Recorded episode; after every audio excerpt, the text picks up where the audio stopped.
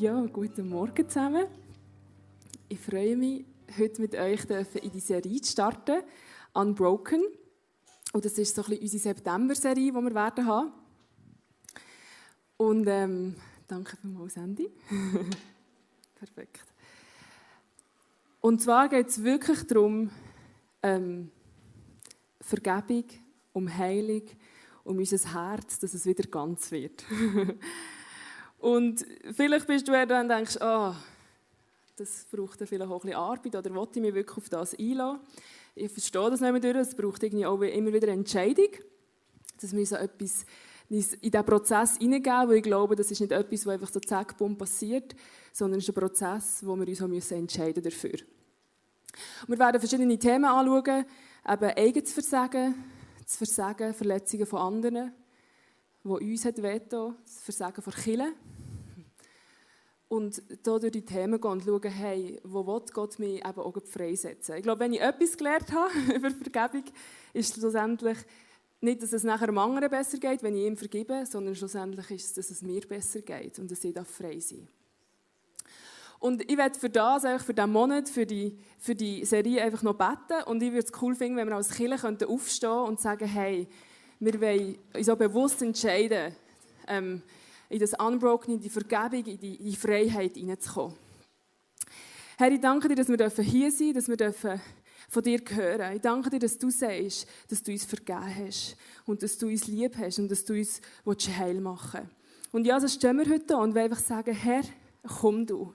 Komm du in, die, in diesen Monat, in die Serie und, und beweg du unser Herz. Mach du frei, was du frei machen willst und mach du heil, was du heil machen willst.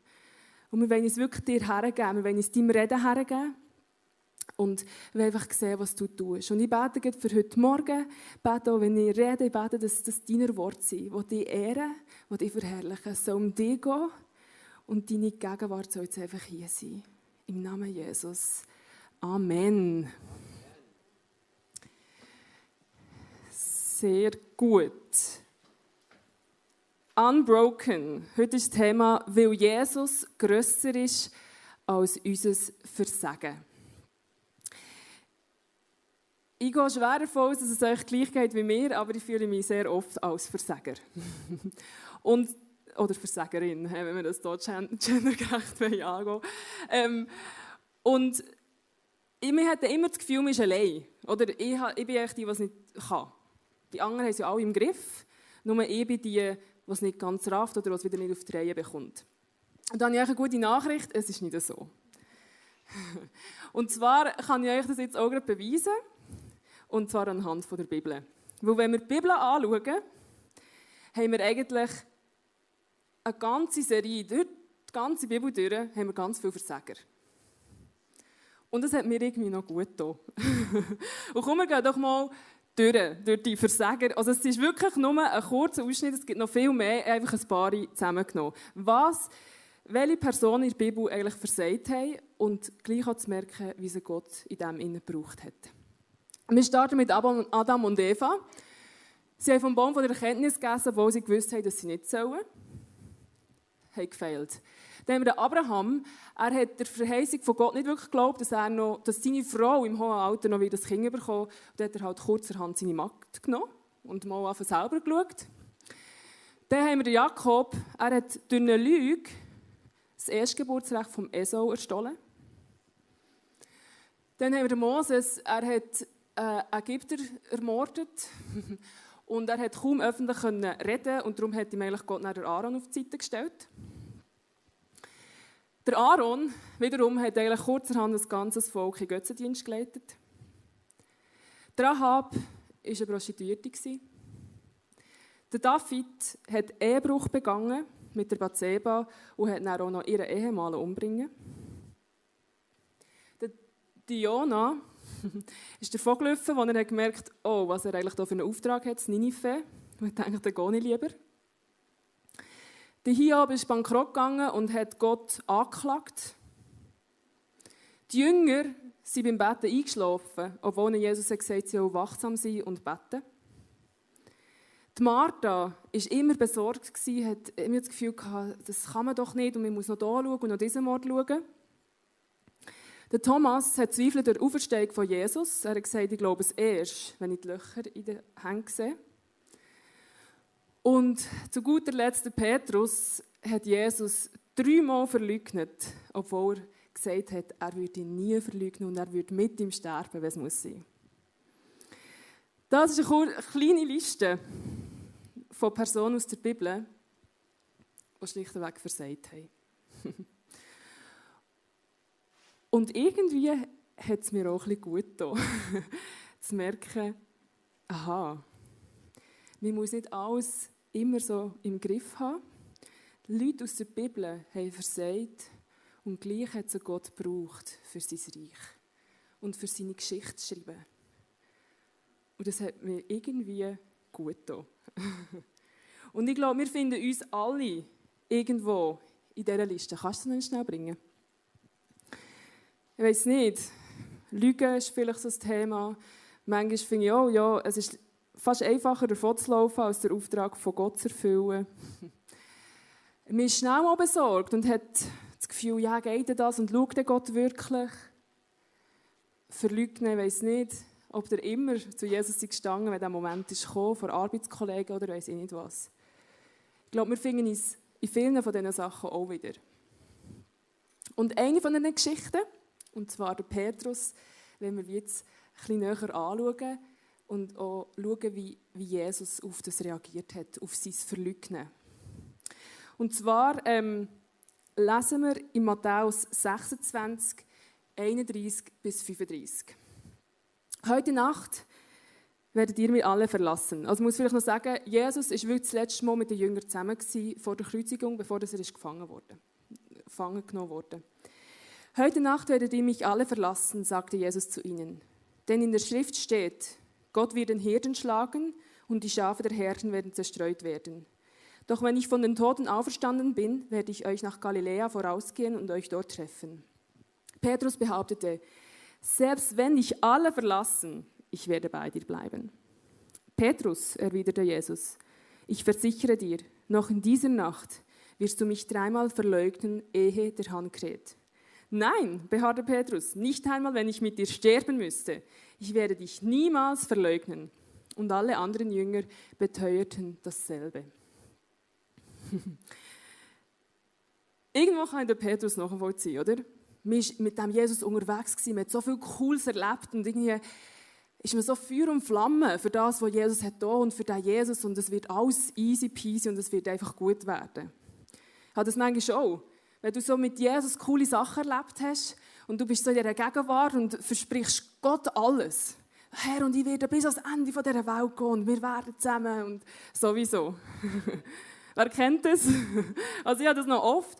Und manchmal, schon währenddem, dass ich da so mit Gott rede und so ins Schwärmen komme, merke ich, ui, was habe ich jetzt gerade gesagt? Und ich glaube, Petrus ist, es ein bisschen gleich gegangen. Und der Petrus war auch so ein bisschen bekannt für den für den Jünger, der so ein bisschen hitzköpfig ist und so voller Motivation und so energisch ist, am liebsten mit dem Kopf durch die Wange. Und immer zuvorderst und immer am nächsten bei Jesus. Und das widerspiegelt sich hier so, hey, und ich habe das und ich werde dich nie verloren. Es ist dann weitergegangen und Jesus ist gefangen genommen worden. Und wir lesen im Lukas 22, 54 bis 62. Da verhafteten sie ihn, also Jesus, und brachten ihn zum Haus des hohen Priesters. Petrus folgte in großem Abstand. Als die Wächter im Hof ein Feuer machten und sich ringsherum lagerten, setzte sich Petrus zu ihnen. Eine Dienerin bemerkte ihn im Schein des Feuers und beobachtete ihn. Schließlich sagte sie, dieser Mann war auch bei Jesus. Petrus leugnete es. Frau, sagte er, ich kenne den Mann überhaupt nicht. Nach einer Weile schaute ein anderer ihn an und meinte, du musst auch einer von ihnen sein. Petrus erwiderte, nein, Mann, das bin ich nicht. Etwa eine Stunde später bekräftigte ein anderer, das muss einer der Jünger von Jesus sein, er ist auch Galiläer.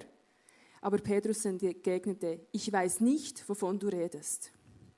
Und sobald er das gesagt hatte, krähte ein Hahn. In diesem Augenblick drehte der Herr sich um und sah Petrus an. Da erinnerte dieser sich an die Worte des Herrn. Bevor morgen früh der Hahn kräht, wirst du mich dreimal verleugnen. Und Petrus ging hinaus und weinte bitterlich. Als ich das gelesen in der Vorbereitung, hat es mir richtig angefangen für Petrus. Ich habe gemerkt, hey, ja, mir geht es irgendwie gleich. Der hat mir irgendwie das Gefühl, man schafft es und das ist doch jetzt, ich will zu Jesus stehen und dann merkt man, man hat eigentlich kläglich versagt. Und ich weiß nicht, was dein persönliche Versagen ist. Vielleicht hast du schon lange Gott irgendwie gesagt, hey, nein, mit Pornografie will ich aufhören und du gehst immer wieder rein. Oder hast du gemerkt, hey, nein, ich will meine Kinder nicht mehr anschreien und es passiert immer wieder. Oder du merkst, hey, nein, ich will eigentlich zu Jesus stehen, gerade dort, wo ich arbeite. Ich hatte gerade die Wochensituation, wo wir irgendwie bei einem Feierabendbier beim Arbeiten, ist plötzlich das Thema Pendeln gewesen. Und ich habe gemerkt, ich habe mich wie noch nie über das Thema Pendeln auseinandergesetzt und die haben angefangen zu diskutieren, welchen Weg um das Pendel dreht, welche Energie das du hast, ob es links oder rechts um. Und ich habe gemerkt, ich komme hin und vorne nicht nach. Sie hat mich bis jetzt auch noch nicht wirklich interessiert. Und ich war einfach still. Gewesen. Und ich bin heim. Und irgendwie habe ich mich als Versager gefühlt, weil ich das Gefühl hatte, ich bin wie nicht reingestanden. Ich habe wie nichts gesagt. Er hat irgendwie 20 Minuten über das Thema diskutiert und die eine, wie sie durch Pendeln ihre Allergie hat rausgependelt und weiß ich nicht was alles. Und dann habe ich gemerkt, hey, ich war einfach still gewesen und ich habe mich als Versager gefühlt. Und ich weiß nicht, was dein Versagen ist, wo du immer wieder hast, wo immer wieder vorkommt, wo du merkst, Scheiße. Darf ich das sagen in der Predigt? Ähm ich habe versagt, ich genüge nicht, ich kann es nicht. Und eigentlich habe ich doch wollen mit dem Jesus. Das letzte Mal in der stillen Zeit war es doch so schön mit Jesus und ich habe gemeint, ich gebe Vollgas. Ja, so oft, wenn ich zum Beispiel predigt habe oder wenn ich Worship habe gemacht habe, gehe ich manchmal heim und überlege mir, was ich alles nicht gut habe gemacht, was alles besser hätte können sein. Und mir fühlt sich irgendwas versagen, weil man das Gefühl hat, man hätte es doch besser machen Der Petrus ist geflüchtet. Der Petrus hat wie der Blick von Jesus. Es steht, wir können uns die letzte Slide ab Vers 60. Und sobald er das gesagt hatte, krähte ein Hahn. In diesem Augenblick drehte der Herr sich um und sah Petrus an. Und dann später steht, und Petrus ging hinaus und weinte bitterlich. Also er hat wie der Blick, die Gegenwart von Jesus, wie nicht ausgehalten. Er musste gehen. Er ist geflüchtet. Ich mache das auch oft. Ich weiß nicht, wie du reagierst, wenn du merkst, dass du versagt hast. Aber ich flüchte auch vor der Gegenwart von Gott, weil ich das Gefühl habe, ich kann doch jetzt nicht, ich habe ja versagt. Und dann tue ich mich irgendwie anders beschäftigen, aber ich verbringe garantiert keine Zeit mit Jesus und bringe es nicht vor, äh, ihm. Und spannend ist, der Petrus ist geflüchtet und später ist dann auch geschrieben, dass er zu den anderen Jüngern sagt, also die sind ja ein bisschen verloren gewesen, die Jünger irgendwie, so ohne Hirn und ohne Jesus, die waren ein bisschen überfordert gewesen. Und der Petrus ist dann der, der sagt, komm, ich gehe jetzt fischen. Und alle sind mit. Und für mich ist das ein sinnbildlich zu, komm, ich gehe einfach wieder zum Alten, wo ich war. Das, was ich weiß, dass ich es kann. Wo ich jahrelang habe gearbeitet darauf, der kann ich fast nicht versagen. Also ich fühle das sehr gut nachher ich lasse es einfach lieber sein. Wenn ich merke, oh, mit Be Love, dort hätte ich wahrscheinlich etwas anderes machen oder die Organisation habe ich verpeilt oder das habe ich wieder nicht geschafft, kommt oft der Gedanke von, ach komm, ich gehe einfach zurück zum Alten, ich mache es einfach nicht mehr. Ich tue einfach das, was ich kann. Ich gehe wieder fischen. Der kann ich nicht versagen und der enttäusche ich niemand.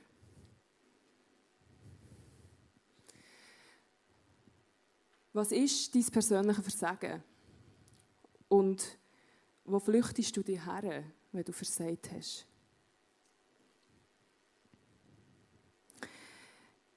Wir lesen dann weiter. Jesus ist dann gekreuzigt worden, ist auferstanden und ist dann den Jüngern wieder begegnet. Und wir lesen wie die erste Begegnung dann wieder zwischen Jesus und dem Petrus. Und zwar lesen wir das im Johannes 21, 15 bis 17. Nach dem Frühstück sagte Jesus zu Simon Petrus, also sie haben mit den Jüngern alle zusammen zum Morgen gegessen und dann ist Jesus auf Petrus zu. Simon, Sohn des Johannes, liebst du mich mehr als die anderen? Petrus erwiderte, ja Herr, du weißt, dass ich dich lieb habe. Jesus sagte, dann weide meine Lämmer. Jesus wiederholte die Frage, Simon, Sohn des Johannes, liebst du mich? Petrus antwortete, ja Herr, du weißt, dass ich dich lieb habe. Jesus sagte, dann hüte meine Schafe. Noch einmal fragte er ihn, Simon, Sohn des Johannes, hast du mich lieb? Petrus wurde traurig, weil Jesus die Frage zum dritten Mal stellte und sagte, Herr, du weißt alles. Du weißt, dass ich dich lieb habe. Jesus sagte, dann weide meine Schafe. Der Petrus ist geflüchtet vor Jesus, wo es wie nicht mehr ausgehalten die Gegenwart oder sich wie mit dem nicht konfrontieren Und was macht Jesus? Er sucht die Beziehung zum Petrus. Er sucht das Gespräch. Er spricht ihn an. Er geht zu ihm. Und es ist für mich sinnbildlich für das, dass Jesus sagt, hey, wo bist du?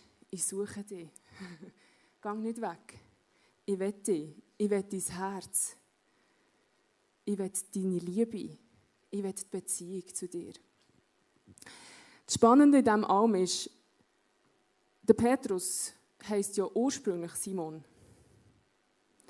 Und Jesus ist der, der in meinem Lauf der Zeit, wo sie zusammen unterwegs sind, ihm den Namen Petrus gibt, ihm Berufung gibt. Du bist der Fels, auf dir werde ich meine Gemeinde bauen. Und wenn wir die Stelle anschauen, spricht Jesus nicht mit Petrus an. Vielleicht können wir es noch schnell eingeblendet haben. Die ist, genau. Sondern er sagt, Simon, Sohn des Johannes. Er spricht ihn mit dem ursprünglichen Namen an. Nicht mit der Berufung, nicht dem, wo er eigentlich wäre oder könnte sein im Namen Jesus, sondern er sagt, hey, komm, reset, back to basic. Simon, Sohn von Johannes. Du bist wahrscheinlich der Sohn vom, vom Werner. Simon, Sohn von Werner. Und es hat mich so berührt, wie zu merken, hey, Jesus sagt, Christina, Tochter vom Hans-Uli und von Esther. Liebst du mich? Jesus konnte darauf eingehen und sagen, hey, Petrus, hast du schon ein bisschen verpeilt? Hey, hat er es ja gesagt. Du wirst mich dreimal verleugnen. Und so ist es ja eingetroffen, ich habe schon recht. Hast du gemerkt? Jesus fragt nicht nach der Leistung und nach dem, was er gemacht hat, sondern Jesus fragt nach der Liebe. Er hätte auch nach dem Glauben fragen hey, glaubst du mich? Er fragt nicht nach dem Glauben, er fragt nach der Liebe. Er sagt, hey, liebst du mich? Jesus hat dreimal, äh, der Petrus hat ihn dreimal verleugnet und er fragt dreimal nach dieser Liebe. Wo er sagt, hey, ich will nicht deine Leistung, ich will nicht deine Mühe, ich will nicht deine Arbeit, ich will nicht dein Selbstbewusstsein, ich will nicht deine eigene Kraft, sondern ich will dich, ich will dein Herz, ich will deine Liebe, ich will die Beziehung mit dir.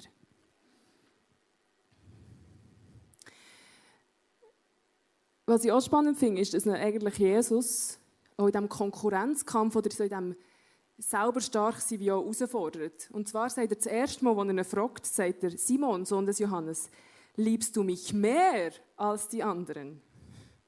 Wo ich hat gemerkt, oder, oh, wenn alle anderen dich verleugnen, ich werde sogar mit dir sterben. Also ich werde der Beste von allen. Und spannend ist in dem, dass, Jesus, dass der Petrus gar nicht mehr auf das eingeht. Ich glaube, der Petrus merkt wie, oh, hey, ich habe versagt. Und er geht nicht auf das ein, auf die Konkurrenz, sondern er sagt einfach nur, ja Herr, du weißt, dass ich dich lieb habe. Du weißt, dass ich zwar versagt habe, dass ich es verbockt habe, dass ich es nicht kann, aber du weißt eigentlich, dass ich dich lieb habe. Und das finde ich mega schön. Ich glaube, Jesus begegnet uns in dem und sucht den Kontakt und die Beziehung mit uns, weil er ja weiss, dass wir versagen. Wenn wir alles könnten und wenn er gewusst dass der Petrus das eh kann aus eigener Kraft, hätte er nicht kurz vorher am Kreuz müssen sterben und auferstehen Und wenn er nicht wüsste, dass wir versagen, hätte er das wirklich nicht alles müssen durchstehen Und weil er das weiß und weil er uns ja kennt und merkt, okay, ja, die bekommen es halt nicht ganz auf die. Weil man sieht es ja schon durch die ganze Bibel, dass sie es nicht ganz schnallen und können. Darum ist ja Jesus gekommen. Für uns frei zu machen. Und für zu sagen, hey, ja, du versehst zwar, aber wenn du zu mir gehörst, bist du kein Versager mehr, sondern du bist ein Sieger. Wir sind genug, weil Jesus genug ist.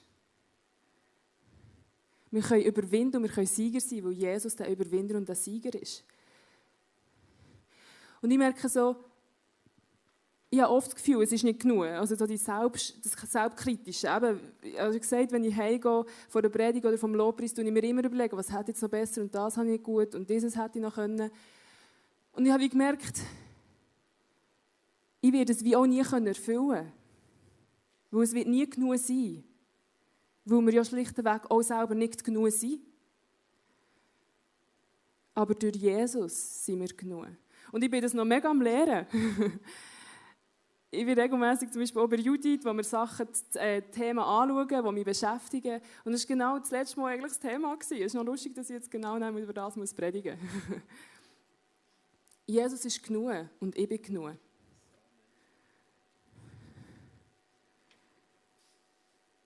Und ich habe mir dann auch die Frage gestellt, das Versagen, oder? Das ist ja oft eigentlich uns selber nicht vergeben, in etwas, was wir ähm, nicht können haben. Und ich frage mich manchmal, wie ich überhaupt auf die Idee komme, mir selber nicht zu vergeben, wenn Jesus mir vergeben hat. Weil dann stelle ich mir eigentlich über das Werk, das Jesus für mich da hat. Wenn Jesus mir ja vergibt, dann kann ich mir ja auch vergeben.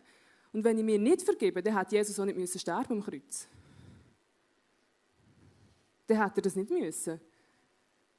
Aber Jesus ist eben gestorben, ist eben höher. Und es steht im Hebräer 10, 17, ich werde nie wieder an ihr Unrecht, ah, ich werde nie wieder an ihr Unrecht und ihre Sünden denken.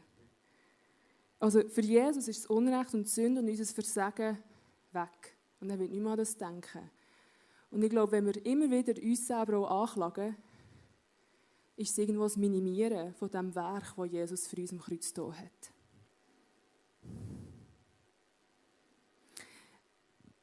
Ganz ehrlich, ich glaube manchmal, dass das eben fast das Schwierige ist, weil es so simpel ist. Ich bin in einem christlichen Elternhaus aufgewachsen und ich bin mega dankbar für das. Und ich habe immer gehört, Jesus ist für dich am Kreuz gestorben, Jesus ist für deine Sünden gestorben. Und das ist super, ich bin mega dankbar, verstehe es nicht falsch. Aber es ist fast zu einem normalen Slogan und zum normalen Satz geworden, wie es um 12 Uhr geheißen, das Essen ist fertig, bitte kommt an den Tisch. Es war so normal. Gewesen. Und dass man sich irgendwie, bin ich mir manchmal gar nicht so wirklich bewusst gewesen, oder bewusst, hey, was das eigentlich bedeutet und was das für eine Kraft hat. Und ich wünsche mir, dass wir alle, wie und ich auch, dass wir wieder wieder merken, hey, was ist die Vergebung? Was hat Jesus für mich da? Und das wie neu dürfen annehmen, dass es nicht einfach so normal wird. Ja, Jesus ist für meine Sünden gestorben, mir sagt es so schnell. Aber was heisst das wirklich? Und eigentlich ist es ja mega simpel. Du bist frei. Du, dir ist vergeben. Das ist Botschaft. Und ich glaube, wir haben das Gefühl, es muss noch komplizierter sein. Und es kann doch nicht so einfach sein. Aber eigentlich ist es so einfach.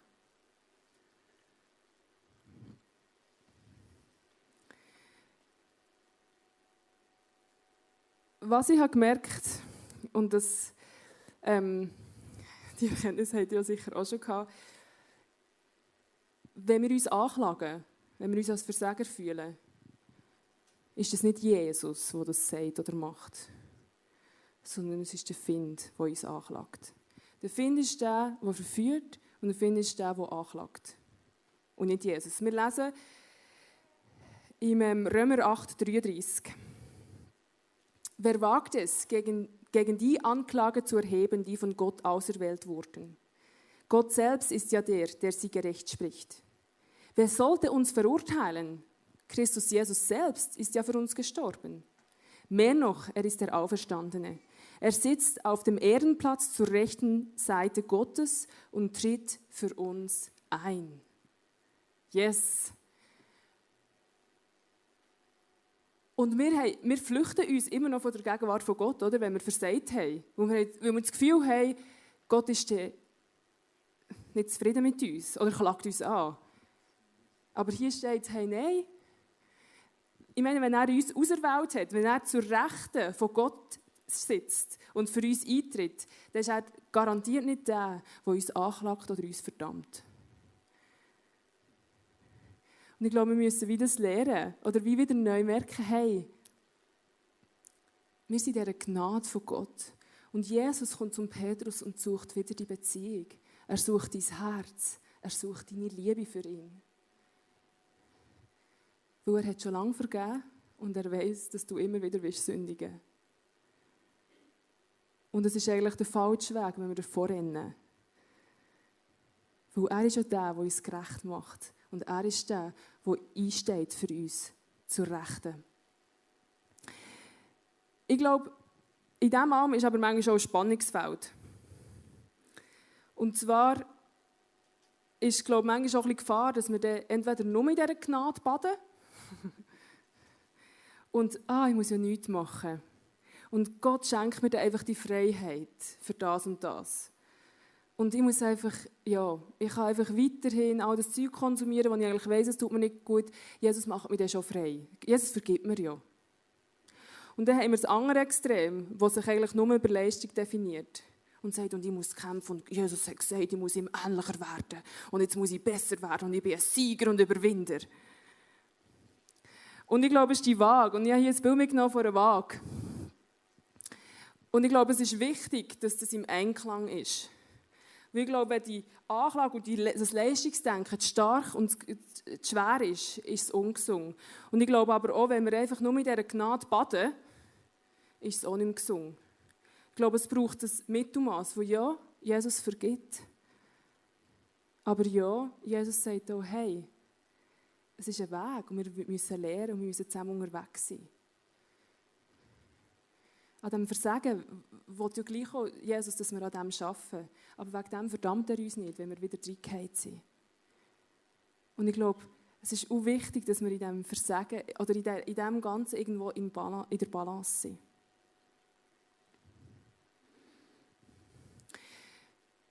Ich habe vor ein paar Wochen beim Arbeiten so eine Situation gehabt, wo ich gemerkt habe, ich muss wie lernen, jetzt die Gnade und die, die Vergebung von Jesus so anzunehmen. Klienten gehabt, die häusliche Gewalt erlebt hat, die ich schon lange begleite, die Frau, und ich habe gewusst, dass es schwierig ist. Und gleich ist es jetzt lange nicht mehr zu wirklicher Gewalt gekommen. Und es ist eben auch gleich die Nacht gekommen, was passiert ist. Und es war logischerweise vor dem Wochenende in unserem Büro, also wir waren alle nicht rum. Ähm, und als ich dann wieder beim Arbeiten war, im Dienstag, hat sie sich gemeldet und das erzählt. Und ich habe gemerkt, das hat mich so lange noch beschäftigt. Weil ich das Gefühl hatte, ich habe versagt. Ich hätte es früher merken sollen oder er hat früher sollen reagieren bevor dass sie wirklich eine Horrornacht erleben mussten. Und ich hatte ein paar Nächte, wo ich nicht geschlafen habe. Und ich hatte ein paar Tage, wo ich das Gefühl hatte, ich kann nicht in die Gegenwart von Gott kommen. Ich bin geflüchtet. Und es sind die Gedanken von Christina, ich glaube, soziale Arbeit ist wirklich einfach nicht für dich. Du kannst das nicht. Du lässt es gescheiter sein, gehst zurück ins KV. Bis ich wieder den Punkt bekomme, bis, bis ich wie gemerkt wo Jesus sagt, hey Christina, wir werden alle, ihr werdet alle immer wieder versagen. Und ja, du kannst es nicht. Aber ich will trotzdem, dass du mit mir in Beziehung bist. Und du kannst daraus lernen. Aber wegen dem, weil ich dir vergeben habe, sollst du dir selber auch vergeben. Und ich wünsche mir für heute Morgen, dass wir wie neu auch die Vergebung dürfen annehmen. Die Band darf vorkommen. Wir werden es nicht auf die Reihe bekommen. Ich glaube, das haben wir alle bis jetzt schon gemerkt. Ähm, aber Jesus sagt, hey, ich rufe dich bei deinem Namen. und sagen, hey, liebst du mich? Hanna, liebst du mich? Ich will dein Herz. Patricia, liebst du mich? Komm, wir gehen zurück zu, zur Basic. Jesus sagt, hey, du bist nicht mehr der Petrus, du bist jetzt nicht das, was du eigentlich sollst, deine Berufung, sondern du bist jetzt einfach der Simon, Sohn von Johannes. Und ich frage dich, liebst du mich?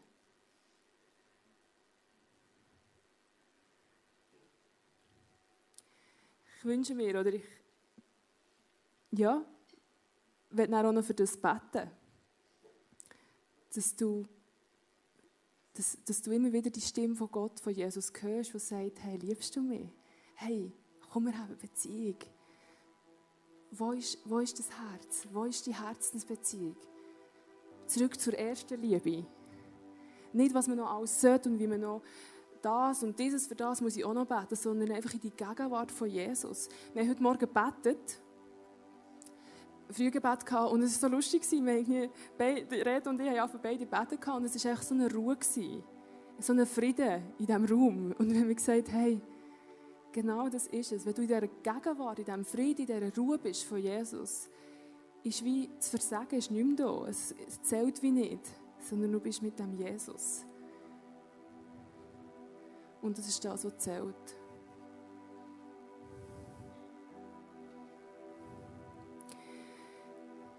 Ich weiß nicht, ob du dich heute wieder musst rufen in die Liebesbeziehung. Oder ob du bewusst auch, wo du merkst, hey, dort habe ich versagt, wie das wieder neu auch ablegen und Gott hergeben. Und Jesus wird dir vielleicht gerade heute die Vergebung zusprechen. Und vielleicht musst du auch bewusst wieder die Stimme vom Ankläger, der, der dich verdammt, einfach still werden weil er hat keinen Anspruch auf dich. Ich würde sagen, wir steigen jetzt ein, beten noch und kommen wirklich in die Gegenwart und in die, in die Vergebung, in die Gnade von Jesus.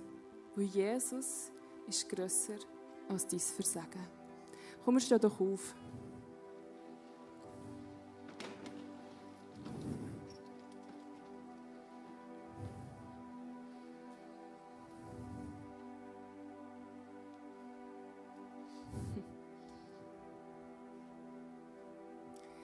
Jesus, ich danke dir, dass du für uns alle am Kreuz gestorben bist. Dass du unsere Sünden getragen hast, dass du unser Versagen getragen hast und dass du auferstanden bist. Und ich bete für heute Morgen, dass wir wie eine neue Offenbarung und Erkenntnis dürfen haben von dieser Vergebung und von dieser Liebe.